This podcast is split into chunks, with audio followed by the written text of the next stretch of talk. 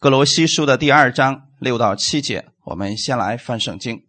我们分享的题目叫“在它里面生根建造”。格罗西书第二章六到七节。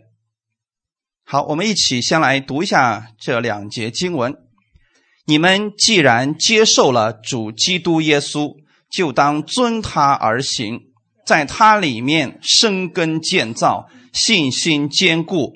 正如你们所领的教训，感谢的心也更增长了。阿门。好，我们一起在主面前，我们来做一个祷告。天父，我们感谢赞美你，谢谢你今天预备这么美好的时间，让我们一起来这里敬拜赞美你。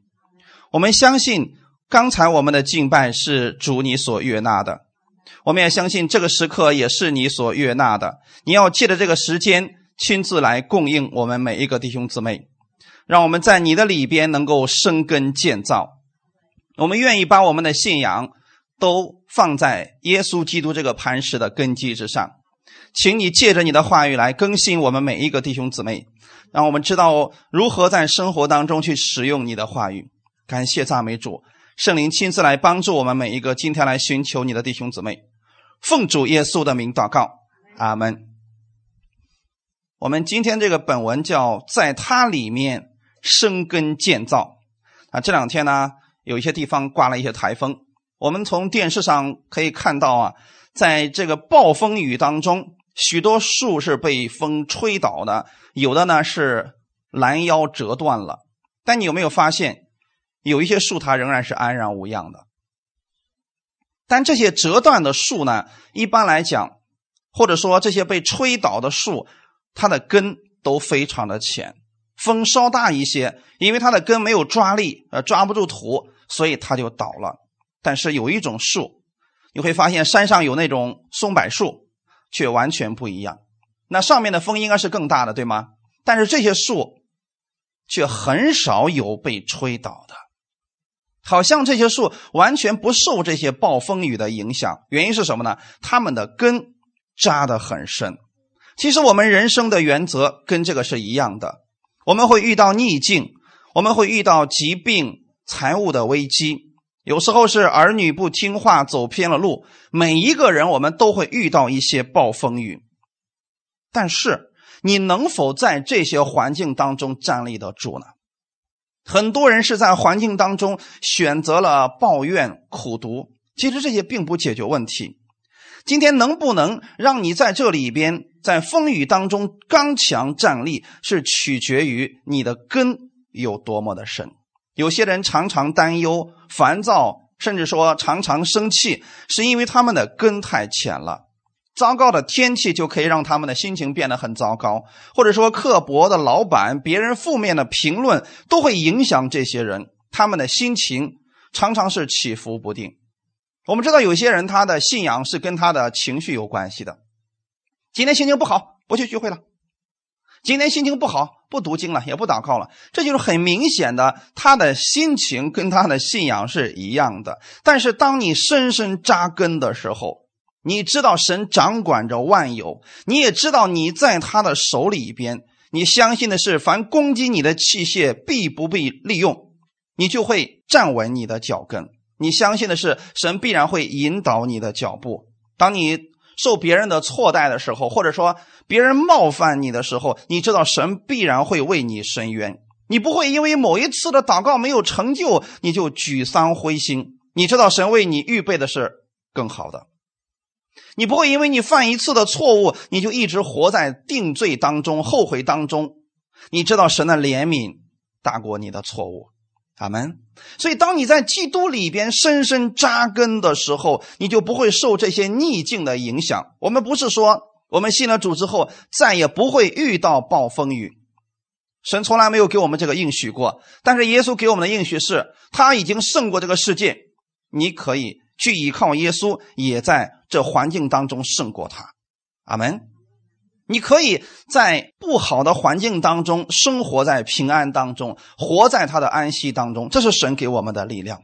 虽然我们会有风吹雨打，但是你会在风雨当中依然站立，像松树一样，像棕树一样，不怕狂风暴雨。我们看一段经文，诗篇的九十二篇十二到十四节：一人要发旺如棕树，生长如黎巴嫩的香柏树。他们栽于耶和华的殿中，发旺在我们神的院里。他们年老的时候，仍要结果子，要满了枝浆而常发青。我们都很愿意我们的生命就像常青树一样。那你看圣经里面说了，什么样的人发旺如棕树？艺人，谁是艺人？你就是那个艺人。你怎么被称义的？因为相信了耶稣，你就是艺人，对不对？那么现在你栽在哪里？神把你栽在哪里？神也把你栽在耶和华的殿中，你会在他的院子里边发旺。阿门。很简单啊，为什么呢？因为一人发旺如棕树，你会发现以色列地区其他的树可能因为受高温的影响，它会受水分啦、环境的影响，但棕树是不受这些影响的。就算有暴风雨来临的时候，你发现那个棕树都被吹的好像都要断了，但是风一停，它立刻又起来了。阿门。这是我们的生命状态，弟兄姊妹。我们不会说，因为风来了我们就倒，一点小风就把我们吹倒。我们不是的，我们不是梧桐树，一吹就就裂了，一吹一吹就倒了，不是那样的。你要生长如黎巴嫩的香柏树，香柏树是长得非常高的树。阿门。很多的鸟都放在这个，都在这个香柏树上去搭窝。那就是说，你既是神称义的人，你的生命就会像棕树一样发旺。就会像香柏树一样被其他的人羡慕，你会成为别人的供应。阿门。原因是什么呢？因为你在耶和华的殿中，你知道现在你是在基督耶稣里边吗？因为你在基督耶稣里边，所以你必然要发旺的。发旺到什么时候呢？我们跟世上的规律不太一样。世人是六七十岁以后啊，基本上就没什么用处了，对不对？社会也。不怎么需要你了，因为你干不了太多的事情了。可是我们看看神给艺人的应许是什么？他们年老的时候，在这里神说的是艺人，阿门。一人年老的时候仍要结果子，哈利路亚。这说的是你，你不要说你是年老的没有用的，你在年老的时候也可以结出丰盛的果子来，要满了枝浆而常发青。那为什么这些树会有这么多的枝浆呢？原因是下面有丰盛的供应。哈利路亚！遇到环境的时候，他会依然去赞美，依然去微笑，依然得胜。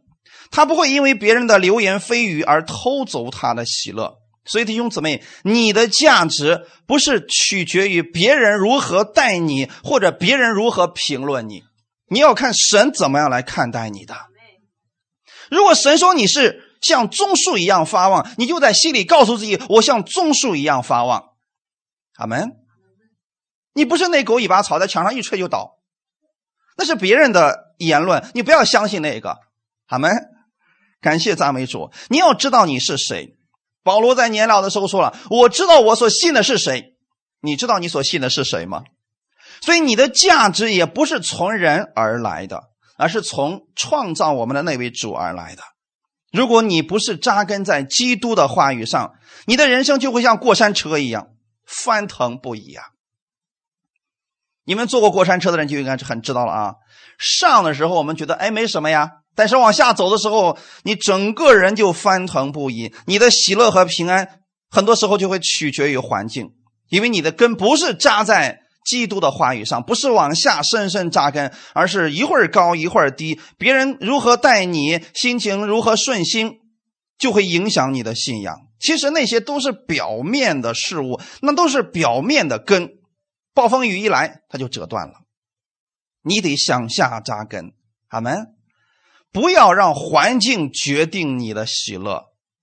如果让环境决定了你的喜乐，你就不可能拥有真正的得胜。那有的有些人总是纳闷说：为什么这个环境总是临到我？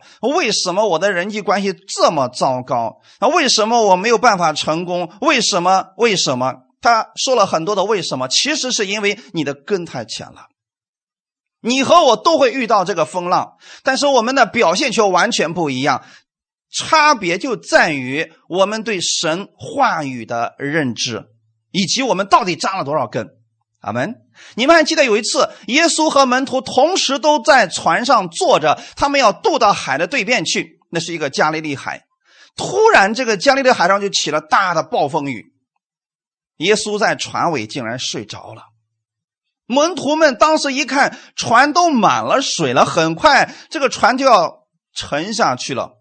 这时候呢，你会发现门徒们在恐慌之下叫醒了耶稣：“夫子啊，快醒醒吧！你看我们都要丧命了。”门徒们当时的心情是如何的？非常的恐惧、焦躁不安，他们受到了环境的影响。那你看，当耶稣起来之后，他是怎么做的？他们说：“哎呀妈呀，吓死我了！怎么这么多水呢？”没有，他看到的这个环境之后。他起来，使用了他的权柄，说：“住了吧，静了吧。”然后就风平浪静了。那请问弟兄姊妹一个事情：耶稣和门徒们所临到的是不是同一个环境？是。可是你会发现他们的表现完全不同，区别在哪里？耶稣对这个环境根本就不在意，因为他的心里边有神的话语。阿门。他知道这环境，我总能胜过他，这不算什么。门徒们之所以会焦虑，是因为他们对耶稣知道的太少，对神的话语知道的太少，所以他们的信心也就非常的小。今天我们很多人总是关注为什么我的信心这么小，其实是因为你往下扎的太少，所以你要在话语上不断的去建造你自己。阿门。你要保持的是内心的安息，安静在神的面前，先领受他的话语。你会看到外面的环境也开始跟着发生改变。不要着急的先长大发芽结果。炮筒我们见过吗？那种炮筒就是结出来的花跟跟那个小喇叭一样。炮筒可以长得很快很高，它把所有的力量都用在了长高方面，它的根。就没有力量往下伸直于土，所以大风一来，首先折断的就是炮筒。那如果你的根不往下扎，你又往上使劲的长，风一来不把你吹倒了吗？那我们的人生长那么高有什么意思呢？是不是直接就倒了？如果折断了，是不是你长得再高都没有用了？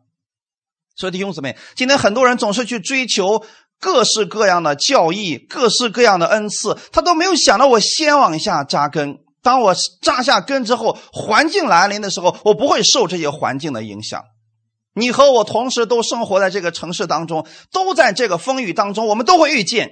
但是每个人的表现却是不同的。当你不断的把神的话语在你里边建造的时候，你就会感恩每一天。你感恩你有份很很好的工作，你感恩你的身体很健康，你不会专注于负面的事物。因为你也很忙，你忙着为你的人生当中能遇见神的恩典而感谢神，阿门。有些人在公司当中拼命的想升职，结果没升，他生气了。有些人健康一查完了，身体有毛病了。有些人面临到了朋友的背叛，他们遇到这些事他们都会很灰心。其实你会发现，这些事情在圣经当中都曾经出现过，对吗？但是那些有信心的人是如何来面对这些环境的呢？我不是让大家去使用一种欺骗自己的方法。很多人说了，那明明有这个事你不能让我看不见这个事情吧？我们不是让你们视而不见，是从神的角度来看，这不过是一场暴风雨而已。你不惧怕暴风雨，是因为你的根深植于地，而你的。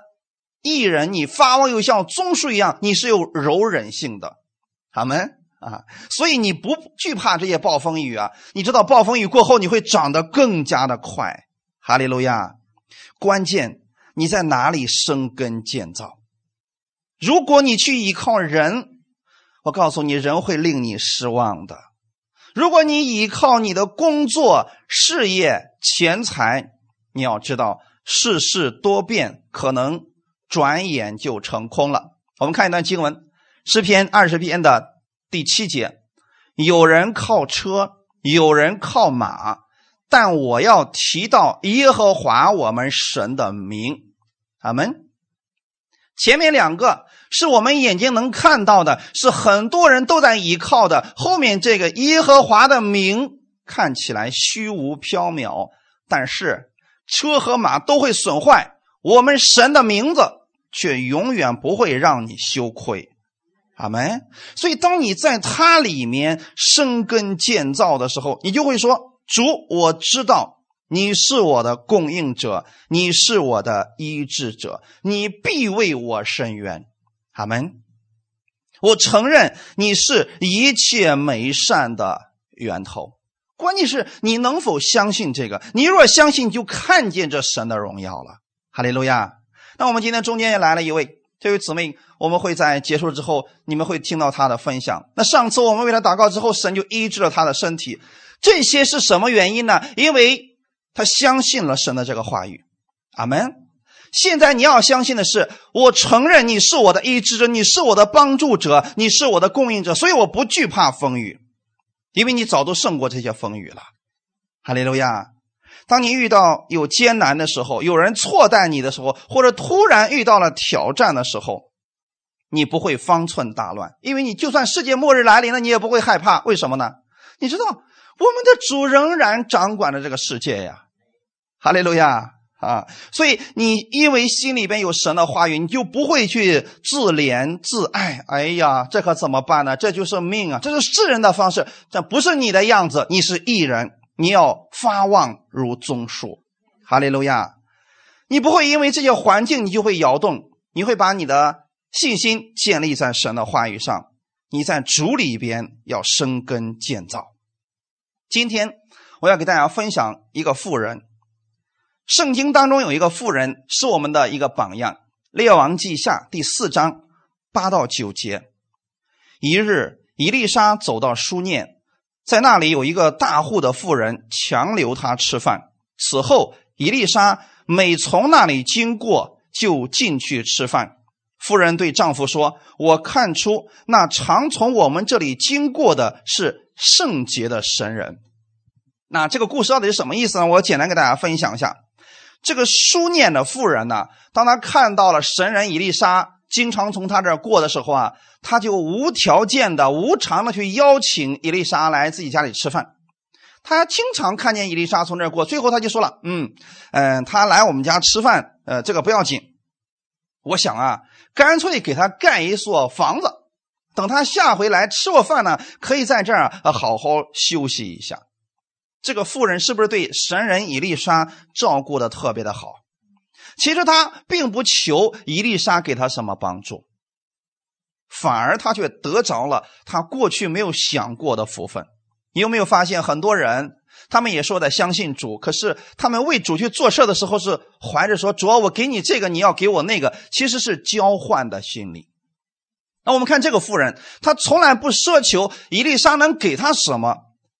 这个时候呢，伊丽莎呀，这个心里就坐不住了，他心里过意不去，他就问这个夫人说：“你为我费了这么多的心思，我可以为你做什么？”这个夫人说了两个字无视。有时候我们为主做了一些事情，我们不求回报的时候，我们得到的更多，是不是这样的？哎，原因是什么呢？我们不是怀着某种目的跟神是交换，那就是你领受神。祝福的时刻，也是你常常能够活在感恩当中的原因。后来啊，伊丽莎的仆人基哈西就说了：“其实啊，他们一家呢什么都好，他们不缺吃也不缺喝，唯独啊他就没有儿子。”那伊丽莎就把这个妇人叫过来说：“啊，明年你必生一个儿子。”其实当时这个妇人说：“你别跟我开玩笑了，我都这么大年龄了啊。”结果第二年的时候呢，这个妇人。真生了一个儿子，你说这个事情高兴不高兴？哎，神人伊丽莎呀，就特别的为这个妇人有心去做这个事情，这个事儿成了。你说对我们来讲，神人也高兴，其实这个妇人也高兴，对不对啊？后来的时候，这个儿子渐渐长大，有一次的时候啊，在收割的日子，他的这个儿子说：“我自己头非常的疼。他对他的父亲说：“我的头啊，我的头啊！”那仆人呢，就赶紧把他送回家里去了，把他放在了他母亲的怀中。很快，这个儿子就死了。那弟兄姊妹，如果是我们遇到这个情况，我们会怎么想？这是多么大的一个打击啊！你看，圣经当中曾经也有过类似这样的事情，是不是？他们就埋怨先知说：“我都说了吧，我没有向你求孩子，你为什么要给我孩子？现在我的孩子死了，你让耶和华想起了我的罪啊！”是不是也曾经有类似这样的故事？可是这个妇人有没有说？有没有埋怨？有没有埋怨伊丽莎？你为什么赐给我儿子？我又没让你求。现在你让我儿子死了，还不如没有呢。没有了，我还没这么个痛苦呢。所以今天我们以为是神做的，其实不是神做的。弟兄姊妹，神绝对不会给了你再夺回来。阿门。好，我们看这个事情啊。今天我们要学习的就是，但这个妇人她到底是怎么样做的？自己的孩子死在了自己的怀中，这个母亲平静的就像什么都没有发生一样。那如果是在现实当中，不知道这个家里会炸锅成什么样子，可能就像平静的湖水里边，哇一块大石头扔进去了，是不是？可能整个家就炸锅了。弟兄姊妹，炸锅的原因是什么呢？就是全都失控了。但是这个妇人，她相信神人，在那个年代，你相信神人所说的话，就跟相信神是一样的。他没有方寸大乱，他没有变得苦毒，他仍然坚信神的话语，他不动摇。所以啊，他又骑上了驴，去加密山。去见先知伊丽莎，她甚至说，连她的丈夫都没有说她自己的孩子死了。你像这个夫人为什么能如此淡定呢？因为她知道，我去见神人，神人一定能给我讲话。这个儿子他能赐给我，所以这个孩子他一定能够负责的。哈利路亚！你在想这个事情，弟兄姊妹，你现在所拥有的一切是神赐给你的。就算仇敌有时候想拿走，但你再次来到神的面前，你相信神会保守这一切，会改变这一切。他就非常着急的就骑着驴狂奔而去。这个时候呢，先知远远的看到他非常匆忙的骑着驴过来了，就派他的仆人基哈西前去查看。我们来看一下《列王记下》第四章二十六到二十七节。你跑去迎接他，问他说：“你平安吗？你丈夫平安吗？孩子平安吗？”他弟兄姊妹，这个事情，假如我们换一下，我是基哈西，你是那个妇人，我不知道这一切什么事情，什么都不知道。这个时候呢，我过去问你说：“你平安吗？你的丈夫平安吗？你的孩子平安吗？”那你不说孩子还好，如果一说孩子，是不是马上这个夫人就崩溃了？可是你看这个妇人怎么回答的？他说：“平安。”啊，弟兄姊妹，你能想象到这种平安是一种什么样的平安吗？那是心里对神的相信，阿门。那是心里对神的相信不动摇的信心。所以妇人上了山，到神人那里就抱住神人的脚。基哈西前来要推开他，神人说：“由他吧。”因为他心里愁苦，耶和华向我隐瞒，没有指示我。弟兄姊妹，你有没有发现这个妇人有没有对伊丽莎进行毁谤、进行攻击？有没有进对伊丽莎进行抱怨？也没有，他只是抱住了神人的脚。那你知道抱住神人脚意味着什么吗？你现在是我的供应，是我的帮助，是我问题的解决者。阿门。弟兄姊妹，这个妇人让我们看见了一个事情：我们遇到问题，甚至说遇到了不可以解决的问题的时候，我们不要去抱怨，因为抱怨根本解决不了一点问题。你不如来到神面前，向他来祷告。那基哈西一看，呀，你这是干什么呀？想要推开他，伊丽莎就说了：“由他吧，因为他现在心里愁苦。”所以，当你心里愁苦的时候，你不是说你要隐藏它，然后假装自己不愁苦。当你来到神面前，就没必要再去隐藏你自己了。阿门。那过去的时候，我们在传统之下，我们来到神面前就隐藏自己；到神面到人面前，我们开始大肆的去宣扬。我们发现是不是这个样子的？我们到神面前，我们怎么说？主啊，你看我都为你做了什么什么什么什么什么什么。到人面前，我就是抱怨啊，你这儿做的不好，你那儿做的不好，你这个不好，你那个不好，全都是抱怨。可是这个妇人只是来到了神人面前，抱住他的脚，他心里真的很委屈。所以啊，弟兄姊妹，在这种情况之下，他是遭遇了人生以来最大的危机。他并没有去抱怨，他也没有活在表面，没有按照感觉去行事。原因很简单，他知道。神必然给他开出路，即使他目前看不见路，他也知道神会为他开出路。如果你有这样的话语深植于心，你现在所遇到的问题就不算什么了。后来，伊丽莎到了他的家里边，为这个孩子祷告，这个孩子得了医治，死而复活的神迹就出现在这个妇人的家里边。经过这事儿之后，这个妇人是不是她的信心就更大了？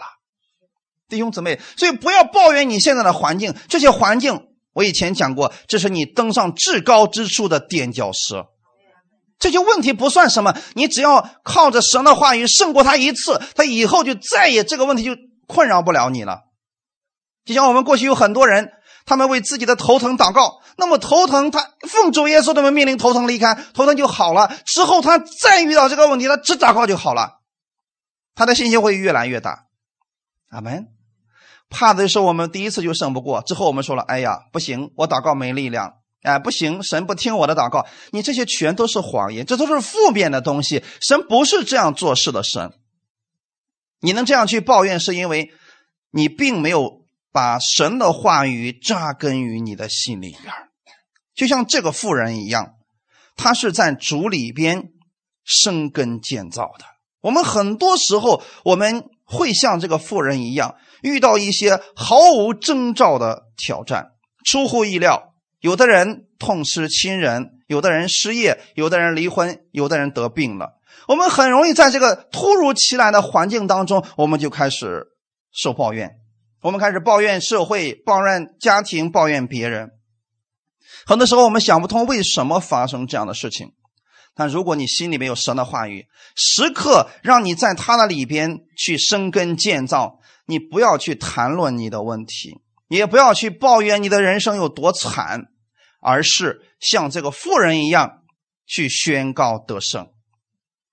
一句沙龙里边就包括了。神的平安、医治、兴盛等等，我们所需要的一切。哈利路亚！为什么以色列人见面之后都会说 “shalom”，就是平安的意思呢？因为这个平安不仅仅是一个问候语，它也包括了神所有的祝福，都在这个话语当中。阿门。这个妇人相信神仍然掌权，此事必定会过去。你也要扎根在神的话语当中，因为我们的主永不改变。他的能力过去有，现在有，以后也是一样的。怕的是什么呢？我们一次的失败，我们把它记在心里边；我们多次的失败，我们给自己贴了一个标签这就麻烦了。很多人就是让他们的问题特征，最后变成了他们永久的标签这才会导致他的人生越来越糟糕。比如说，有一个女人，她曾经离过婚。那么别人给她啪贴上一个标签这是一个离过婚的女人。很多人就把这个标签贴在她身上，她自己也是这么贴在自己的身上。所以有些姊妹就问我说：“说任教授，我这个刚离婚了，可是我还想再嫁一个人，你能不能给我介绍一个也离过婚的？”为什么他的标准是这个？因为他觉得我是个二婚的，我不能找那个没结婚的。好像他的标签就在自己的身上，别人给他这么说，他也是这么说，是不是弟兄姊妹？那神有这么说过吗？神有没有说，一旦你离婚了以后，只能再找一个二婚的？有吗？这些标签会让你自己觉得你哪一方面都不如别人，是不是？有些人曾经患过抑郁症，他给自己贴了个标签什么呢？我有抑郁症啊。你看，当他脾气一暴躁之后，别人说啊，你怎么能这样？他说我有抑郁症啊。那么抑郁症他说的久了，这就成为他永久的标签所以他暴躁，他不安，他脾气很坏，他什么事都坚持不了。他说我有抑郁症。久而久之，你会发现这个理由竟然成为他失败的绊脚石，对不对？总是能够绊倒他，总是能够绊倒他，因为他自己给自己贴了这么一个标签嘛。但是你有没有发现，我们在这里的时候，我们从来没有说：“哦，你是个抑郁症患者。”有没有？来到神面前，这些问题要被解决掉，你还是一个正常的人。阿门。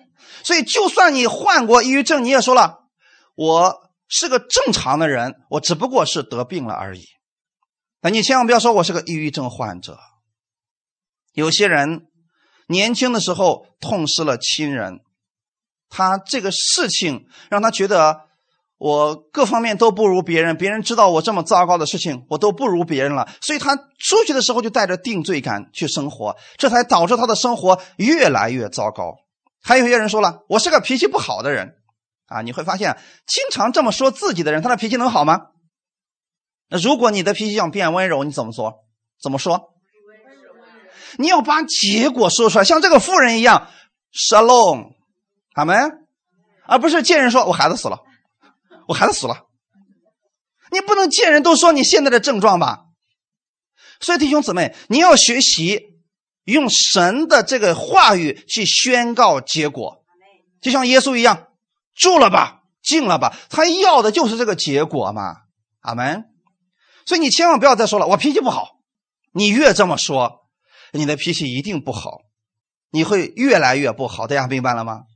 如果你想变得温柔，你说了，我是温柔的，基督的温柔在我身上，你会发现你越说你越温柔，阿门。其实你会发现，你曾经离过婚，你患过抑郁症。你痛失了亲人，你脾气不好，那都是你所经历的事情，那是你所遇到的困难，但并不是你的身份。你的身份是艺人，阿门。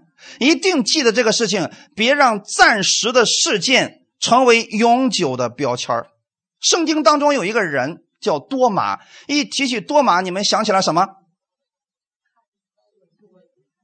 多疑是不是？我们今天。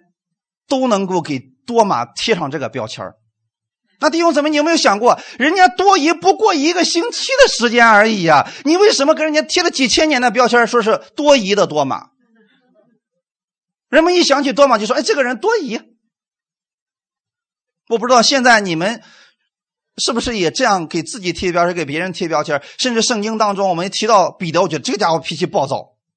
其实人家暴躁的不过是那几年而已呀。多疑的多马，是不是我们给别人贴上一个标签人家只是在耶稣复活之后，人家说了，我呢没有看见耶稣，我必须要亲眼看见他那个身上的那个那个样子，那个手上那个钉痕，我的我手指头我探进去，我就相信，否则我就不信。过了一个星期，耶稣到他们中间去了，然后耶稣一去，直奔主题，多马你过来。耶稣有没有说多疑的多马你过来？有没有？那耶稣既然没有给他贴标签，我们就不要说他是多疑的多马。你想起多马，你应该想起是什么事儿？人家现在不多疑了，阿门。为什么呢？耶稣对他说：“你来，你来摸我，看是不是我。”那当多马看到耶稣之后，他做了什么事情？他立刻跪在地上，伏伏在地上，我的主，我的神。你证明他还多疑吗？不多疑了呀。人家多疑了一个星期，你就给人贴上永久的标签那我们过去做了一些错事很多人也给他贴上永久的标签圣经当中有一次说，法利赛人把一个行淫时的妇人就带到了耶稣的面前。大家知道那个故事吗？最后耶稣说：“呃，你我也不定你的罪，去吧，以后不要再犯罪了。”很多牧师在讲的时候说：“说这个妇人是一个淫妇，说人家是个妓女，请问人家是吗？”圣经上并没有说她是个妓女，阿门。他一时的失足，一时的犯错，我们不可以把永久的标签贴在他的身上。所以弟兄姊妹，今天你们要学习一个事情，不要给自己贴标签也不要给别人贴标签阿门。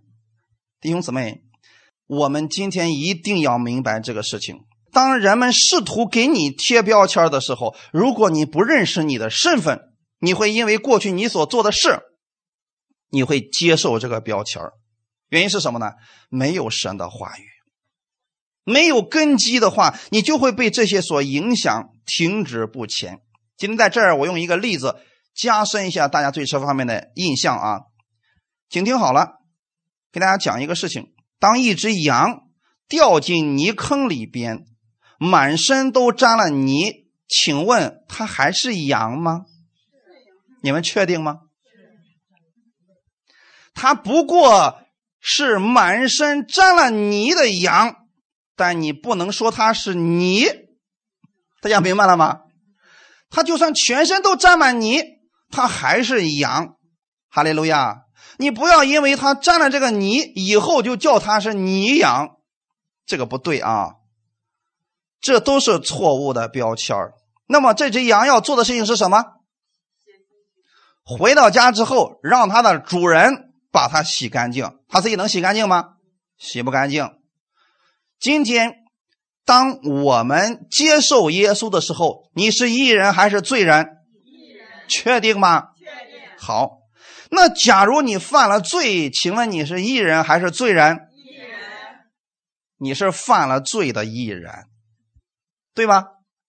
你就算犯罪了，你现在还是艺人，那你要做的事情是什么？把这个罪去掉，把这个坏习惯去掉，把这个标签撕掉。你不是把你自己解决掉，那别人也不能说了，你就成为了罪人，因为你犯罪了，所以你不再成为艺人，你就是罪人，那就跟那只羊一样了。不要再说你是羊，你今天要说你是你，那是一个道理啊。其实是一个非常简单的事情。我们来到耶稣的面前，要借着他的话语，借着他的道，把我们身上的泥要洗干净。阿门。那只羊，他把身上的泥洗干净之后，他就还是之前洁净的羊。哈利路亚！当你把你身上的这些罪，借着耶稣的道，这些坏习惯，借着耶稣的话语，把它冲洗掉之后，你还是那个洁净的艺人。阿门，你的身份不会因为你做了什么你就发生改变。可是你知道吗？有些人在你犯罪之后，马上把你过去所犯的罪当做标签贴在你的身上，时不时拿出来说：“你看看你过去做了什么？你还好意思说你是艺人？艺人能干这样的活吗？”弟兄姊妹，多多正常呀。就像那只羊一样，羊掉到泥坑里边，你对那只羊说了：“你要是羊，你能掉到泥坑里边吗？”请问这句话成立吗？不成立。我们因为身体上有软弱，所以我们会犯罪。神也知道，不会因为我们犯罪，神说你不再是异人了，你要成为罪人了。那当别人把这些错误的观念输送给你的时候，如果你的根基不稳，你马上就会受影响。但你别忘记了，就算你过去曾经软弱，你有坏脾气，你得过抑郁症，那只是你过去的一些经历而已，那些并不能影响你的身份。旧事已过，都变成新的了。我们现在是被耶稣他的血所洁净的艺人，阿门。所以你要对自己说：“我是一只干净的羊。虽然过去我曾掉进过泥坑，可是我的主已经把我洗干净了。”阿门。你每周来教会聚会，就是要借着神的话语洗去别人贴在你身上的这些错误的标签和问题，使你重新恢复你艺人的样式。这像什么呢？我们穿的衣服脏了，你怎么做？洗一洗，它就干净了吗？你不是衣服一脏就把它扔那里吗？衣服一脏就把它扔了。正是因为我们有错误的观念，我们以为说只要我们一犯罪，神就把我们扔了。可是这个事情是错误的。你犯罪了，神会洗去你的这些坏习惯，会帮助你更新你，但绝对不是把你扔了。阿门。就像我们洗衣服是一样的啊。所以呀，你从生活当中其实可以看见神许多圣经当中的法则，只要你留心，你都能看见的啊。总是有一些人想借着一些事情试图让我们摇动，让我们失去这个平静安稳。所以你你要做一个选择，你是否是被他摇动变得烦躁不安，整天心情不佳呢？还是要活在神的话语当中？持守他的平安呢？这是我们每一个人的选择。你说我不希望别人一说我一句话我就受影响，那怎么办？你说我不希望遇遇到环境我就是抱怨，那怎么办？在神的话语上深深扎根，在它里面建造自己。阿门。这是一个非常实际的一个事情。当这个体检的结果不佳的时候，你怎么做？昨天的时候还有人发给我一段经文，说，呃，不是一段经文，是发给我一个他孩子的一个医学报告，上面就说我已经祷告很久了，你看这几个指标一直都是很糟糕的，为什么神不听我的祷告？为什么神不医治我的孩子？为什么？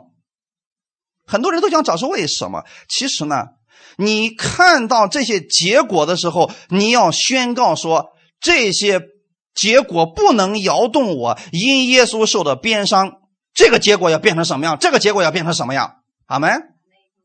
如果你的血糖值飙，都已经飙到十几了，你看到这个结果，你说：“哎呦，完了，我要死了。”你能这么宣告吗？你应该宣告什么呢？奉主耶稣的名，从十二咔给我降到六，能不能这么宣告？这是你想要的结果，对吗？你就把它宣告出来，而不是说一看到这个结果开始宣告这个结果，那不是越宣告让你心里越烦躁，越很糟糕吗？你这么宣告是有原因的，因为你有神的话语。你说什么？因耶稣受的鞭伤，我就是健康的。看到你的孩子走偏了路，不听话，你要怎么宣告？千万不要说，哎，我家孩子可悖逆了，就是不听话，他是什么叛逆期？不要用这些词放在他的身上。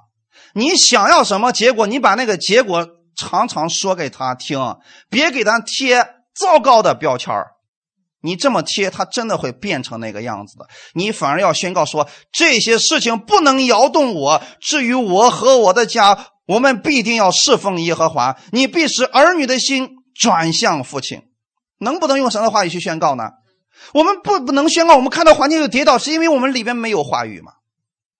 那你看耶稣，他遇到这些事情是不是也是这么宣告的？拉萨路已经死了，在坟墓里面四天了，周围的人都说：“哎呀，不行了，他肯定是臭了。”包括那个拉萨路的姐姐也说了：“哎呀，主啊，你若早点过来，那我弟弟必然不死啊。”周围所有的人都是负面的声音，你该怎么办？耶稣向天父祷告，是不是？他怎么说的？父啊，我知道。你常听我的祷告，你知道这句话的力量有多重要吗？你常听我的祷告，他不是因为这群人而祷告，他不是因为这个环境好他就有信心，环境不好他就没有信心。目前在他周围的都是没有信心的一群人，我们很容易受这个影响，是不是？周围人都那么说，周围人都说没有希望了，你要仰望的是神的话语。不要让你的眼目成为了你的标准，成为了你的信心。不要让你看到的环境成为了你的信心，那样会摇动不定的。弟兄姊妹，你要向神来祷告。阿门。耶稣让彼得把船开到水深之处，结果彼得打了很多的鱼。其实耶稣的意思也很简单：彼得，不要凭你的经验，不要凭你的眼见。你要进入到我的话语当中，你看我口中所说的话能不能成就？如果你总是让环境来决定你的喜乐，你的生命就会受到很多的限制。当彼得把船开到水深之处的时候，他就抓住了许多的鱼，渔网都差点给撑破了。弟兄姊妹，当你照着神的方式去做事，任何人、环境以及糟糕的这个。情况都无法使你动摇，因为你深深扎根。阿门。你能经历的，就是神的平安喜乐，永不缺乏。哈利路亚。其实圣经当中要告诉我们说，我们要制服己心，但是从来没说你要制服别人的心。你能管住别人嘴说什么吗？不能。但你可以管住你的心，不上他的当，这是我们可以做到的吧？就像以前我给大家分享过，我们中国的那句那叫谚语是吧？你不能阻止鸟从你头上飞过，但是你可以阻止鸟在你头上打窝，这是你可以做到的呀。别人巴拉巴拉巴拉说一大堆你负面的，你可以选择不信、不听、不传，这不就行了吗？怕的是什么呢？别人说我们一几句话，我们马上相信了，我们在心里边开始说：“哎呀，他为什么那么说我？”然后巴拉巴拉巴拉把你身边所有的人都宣告一遍，见谁就跟谁说他谁是怎么说我的，他谁谁怎么说我的。你知道你们说一遍就是等于说拿刀刺自己一次吗？你干嘛要去传达他那个错误的那个言语呢？你听到错误的，你要用圣经的话把它转成正确的。阿门。所以弟兄姊妹。要制服你的心，不受这些人的影响。你无法掌管别人的嘴、别人的想法和别人的口。其实，如果你能掌管得了，那就是操控别人了。你失败的时候，你会很挫败的。所以，我们花太多的时间担心别人的言论。哎，如果我这么做了，别人会瞧不起我的。根本不需要。你知道你是谁？你干嘛看别人的眼光呢？阿门。啊，就像我们中间有个有个弟兄一样啊，他说我就不敢去那个呃豪华的那种里，我这有什么不敢去的？多去！你知道你是王子呀，阿门。你说我我们一去那个五星级酒店，我到门口一站，我们都哆嗦，你哆嗦啥呀？你是来消费的，就算你不消费，你在里边坐着，他还不敢赶走你，是不是？这是你的权利。你首先都看不起你自己了，你还怎么办呢？不要让这些环境。使你的生命受到限制啊！所以就是因为我们太担心别人的言论，我们试图想改变别人对我们的想法、对我们的看法。你越这样做，你发现总是失败的。大家还记得以前看过一个漫画啊？就说一个老头和一个和他的老太太牵着一头毛驴，一开始俩人都坐在毛驴上，别人说什么呢？你看看这两口子怎么就不知道心疼毛驴呢？都这么大年龄，那个驴这么瘦，你俩都坐上去了，好。老头下来了，让老婆提着。结果有人说什么呢？哎，你看看你这个媳妇，你怎么就不懂得让你老头坐呢？你看看你这么年轻，你老头都那么大年龄，你都不能让他坐吗？好，俩下来了。老婆婆下来，让她老公坐上去。结果有人说什么呢？哎呀，你看看你，你就不知道心疼你老婆，你让她在下面牵着驴，你就不知道下来吗？最后俩人怎么说？行了，那我们俩都不做了，我们牵着驴走。别人说什么呢？哎，你这两个笨蛋，呃，有个驴都不骑，哪个是正确的？其实无论两个骑，一个骑或者不骑，都是正确的。你完全没必要听别人的评论，你那样，你永远都不可能让所有的人都满意的。弟兄姊妹，一定记得，你是活在神面前的。只要你知道你所做的事情是符合神旨意的，是神喜悦的，这就够了。别人怎么说，由他去吧。阿门。啊，我们挡不住别人的嘴，也没必要担心别人的言论，也不要想着试图去改变别人的想法，这些都是徒劳无益的事嘴长在别人身上，由他们去说吧。你要做的事就是活在真理之中，别让这些琐事摇动你啦。当别人说啊，你过去做了这事，是我过去是走过错路，但那不是过去的我了。阿门。我每天都在被神更新呢。如果你停留在。过去你所做的事上，别人一说你，你就定罪你自己，轻看你自己。请记得，弟兄姊妹，过去的失败不等于你的现在，也不能决定你的将来。魔鬼他是控告者，他总是不断的在你耳边说：“啊，你完了！你看你过去做了什么，神不可能赐福给你。”但是当你深深的扎根于神的话语的时候，你就。知道神的怜悯在你的身上，会超越你的那些错误。阿门。你想想看，耶稣拯救你的时候，你是不是犯了很多的罪？那样耶稣有没有把你丢弃？这不还是拯救你了吗？那拯救你之后，你比之前犯的罪少多了。你都怎么确定神不要你了呢？你要记得一个事儿啊，神的节选是不会错的。阿门。很多人说了，神能选择我，一定后悔了。哎。你就太小瞧神了。我们看一段经文，《罗马书》十一章二十五到二十九节，弟兄们，我不愿意你们不知道这奥秘，恐怕你们自以为聪明，就是以色列人有几分是硬心的。等到外邦人的数目填满了，于是以色列全家都要得救。如经上所记，必有一位救主从西安出来，要消除雅各家的一切罪恶。又说：“我除去他们罪的时候，这就是我与他们所立的约。”就着福音说，他们为你们的缘故是仇敌；就着节选说。他们为列祖的缘故是蒙爱的，因为神的恩赐和选召是没有后悔的。这段经文当中，其实让我们看见一个事儿：你们觉得以色列人悖逆吗？看圣经历史，悖逆不悖逆？是不是挺败坏的？我们觉得这群人不配被拯拯救，可是神怎么说的？等到外邦人的数目填满了，于是以色列全家都要得救，是不是耶稣去拯救他们了？那当初是谁把耶稣给杀死的？就是那群犹太人，是不是？可是这样一群人把耶稣都撇弃了，不要耶稣了，耶稣还去拯救他们，你就相信神不会丢弃你的。哈利路亚！原因是什么呢？这里说了，我除去他们罪的时候，这就是我与他们所立的约，就是神一直主动在做一件事情，是什么？除去他们的罪。神从来没有说我要把以色列人人给除去，他是要除去他们的罪。阿门。你会犯罪，你来到教会当中，神借着他的话语是要除去你的这些罪，除去你的这些坏毛病，而不是把你给除了。大家明白了吗？所以这样的话，你是不是就可以带着你原本的样子来寻找耶稣了？很多人过去的时候来到耶稣面前就是什么呢？哎呦主啊，我都不好意思说我那点事儿啊。其实你一看我也为你做过点什么好事啊，你就饶恕我吧。就带着你原本的样子。来寻找耶稣吧。你说主，我身上就是现在满身都是泥，你帮助我。耶稣说：“来来来，到我这儿来，我给你冲洗干净，这不就可以了吗？”当耶稣把你冲洗干净之后，你就别说了，主啊，你让我做点什么，你才肯冲洗我干净呢？别做这个事儿，他是愿意冲洗你的，阿门。他愿意除去你的罪，原因是什么？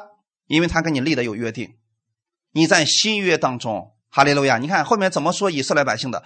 他们为你们的缘故是仇敌，就着节选说，他们为列祖的缘故是蒙爱的。那现在以色列人不接受耶稣，他们敌对耶稣，是不是仇敌的关系？可是就着节选来讲，神还是爱他们，他们仍然是神所爱的。阿门。那你现在相信你是神所爱的吗？请记得啊，神的。恩赐和选召是没有后悔的，你千万别说了。哎呦，主啊，你看，你节选我一定后悔了，所以你现在都不搭理我了，因为我犯了不少的罪。神知道你从没节选你的时候都知道你是什么样子的。阿门。你犯罪，神不会把你丢弃，但是你若愿意一直活在最终，这会影响你的生活，会影响你得赏赐。阿门。请记得这个事儿啊。神确实今天不会因为你犯罪把你给丢弃了，但是如果你愿意一直犯罪，在最终活着，这影响的是你的生活，你的生活一直很败坏，一直很糟糕，做什么都不顺。你千万别说，哎，无所谓了，神把我丢弃了，不要得出这个结论，调整一下自己的心，从里边出来。你说主啊，我愿意出来，请你帮助我，神就会把你带出来。哈利路亚。我们得赏赐，就要回到赛场上继续向前奔跑。阿门。看最后一段经文，《希伯来书》十二章一到二节。我们既有这许多的见证人，如同云彩围着我们，就当放下各样的重担，脱去容易缠累我们的罪，存心忍耐，奔那摆在我们前头的路程，仰望为我们信心创始成终的耶稣。他因那摆在前面的喜乐，就轻看羞辱，忍受了十字架的苦难，便坐在神宝座的右边。当风把树吹得摇来摇去的时候，你知道，不是这个树干在承受压力，是根在承受压力。大家明白了吗？所以啊，当你被环境、被人的言语摇来摇去的时候，你应该知道。是你的根不稳，明白了吗？那这时候怎么办？扎根在神的话语当中，在主的话语里边建造。你看耶稣，以及前面的那些见证人。这些见证人是做什么的？给我们做了一个见证。什么样的见证呢？他们如何去依靠神胜过环境的？这些人是我们的见证，对吗？当你看到这些见证的时候，你就当放下各样的重担。我们很多人说了，主要我不能放下，我要放下，我这重担就更重了。你把它放下吧，交给神，阿门。脱去容易缠累我们的罪，存心忍耐，奔那摆在我们前头的路程。神让我们去奔前面的路程。不让我们去继续看我们的罪，是因为你看你的问题，看你的罪，你就停止不前了。那最好的方式是什么？把这些放下来，别去纠结那些是而又非的东西了。阿门。朝着标杆往前走就行了。仰望为我们信心创始成终的耶稣。创始成终是什么意思？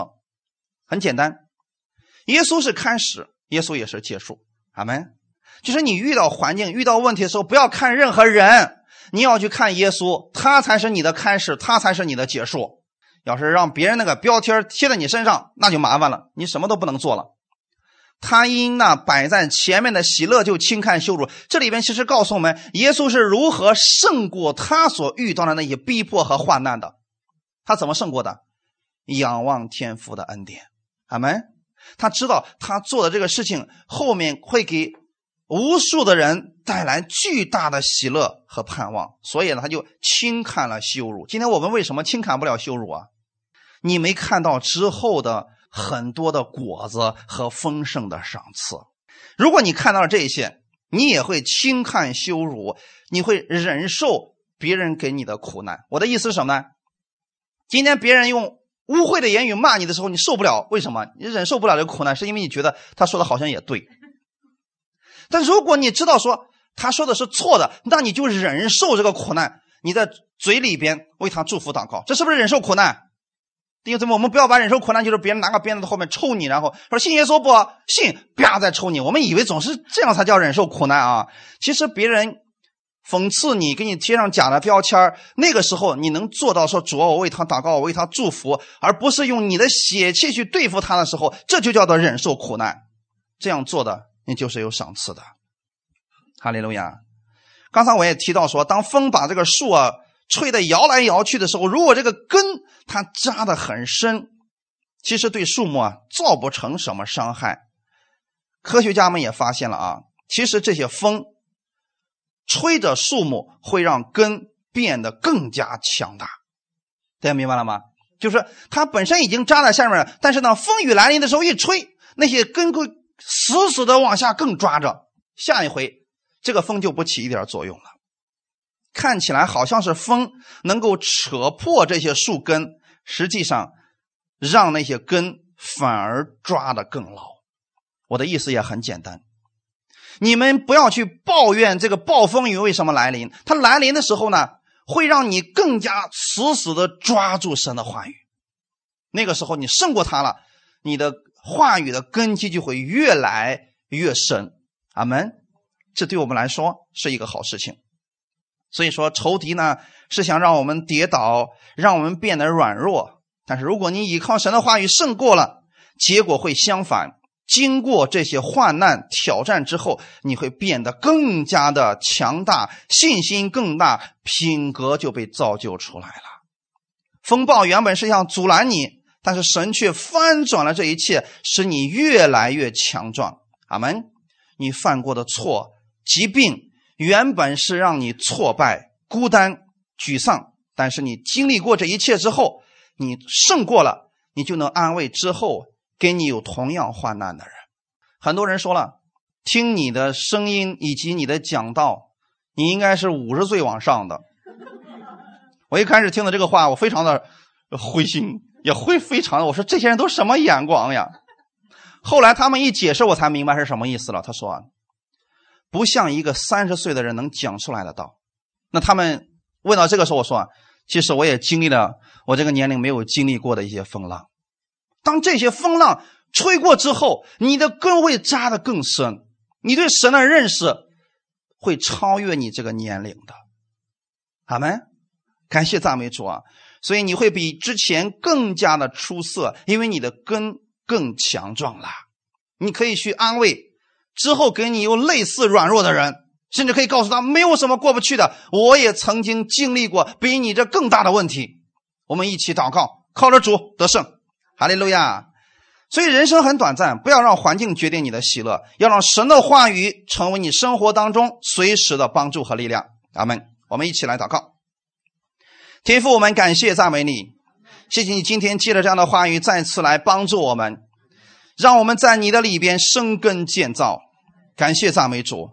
当我们在你里边生根建造的时候，我们的信心就是坚固的，我们感谢的心也就更增长了。我们会在凡事当中向你发出感谢。因为我们知道这些苦难、这些问题不是从你而来的，但是你可以赐给我们力量，让我们胜过这些问题。那是我们的根部起的作用。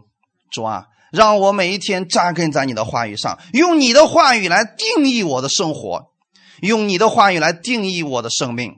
我知道我是艺人，艺人必发旺如棕树。我相信这一点。我是常青树。哈利路亚。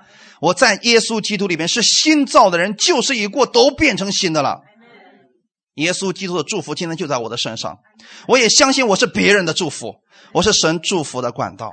我相信这一切，我期待这周有美好的事情发生在我的身上。奉主耶稣的名祷告，阿门。